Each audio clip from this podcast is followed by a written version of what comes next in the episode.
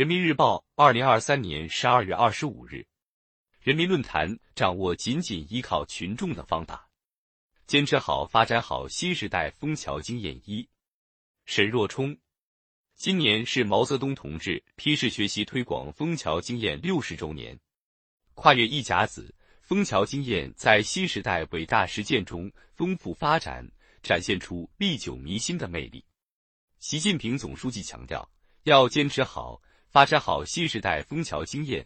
坚持党的群众路线，完善正确处理新形势下人民内部矛盾机制，及时把矛盾纠纷化解在基层，化解在萌芽状态。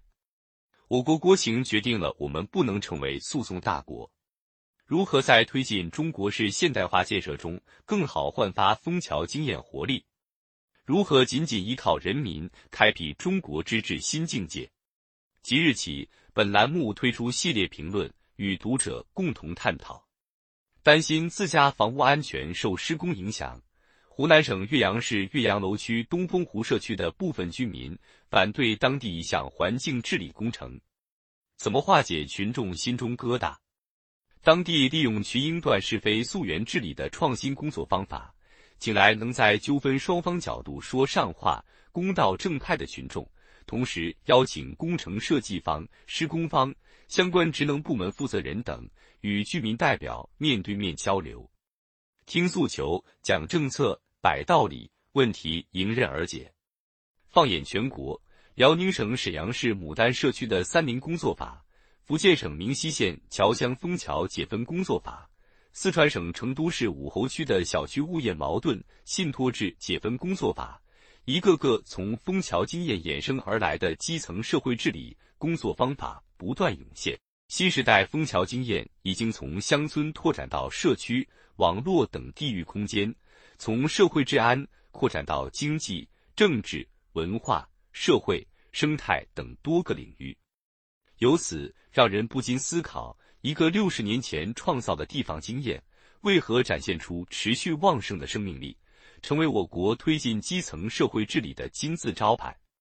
新的时代条件下，坚持和发展枫桥经验对推进各领域工作有什么启示？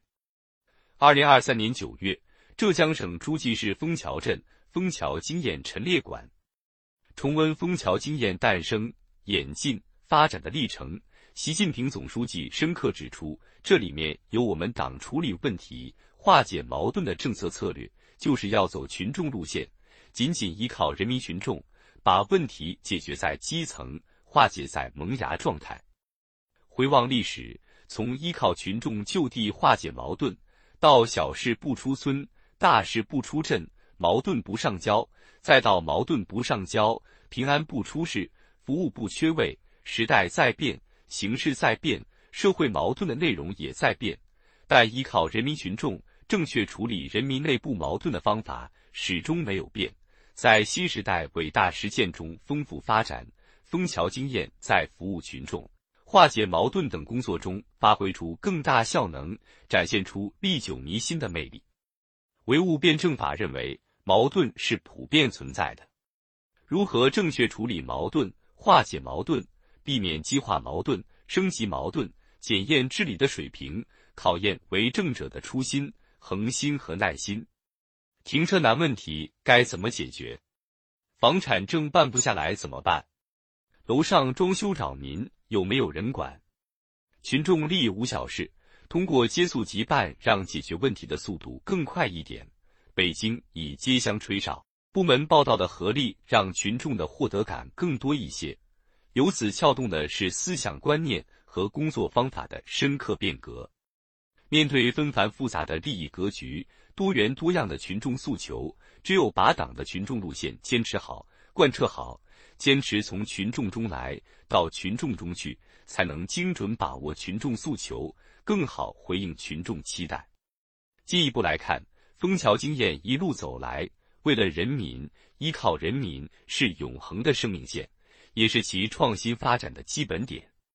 在浙江诸暨。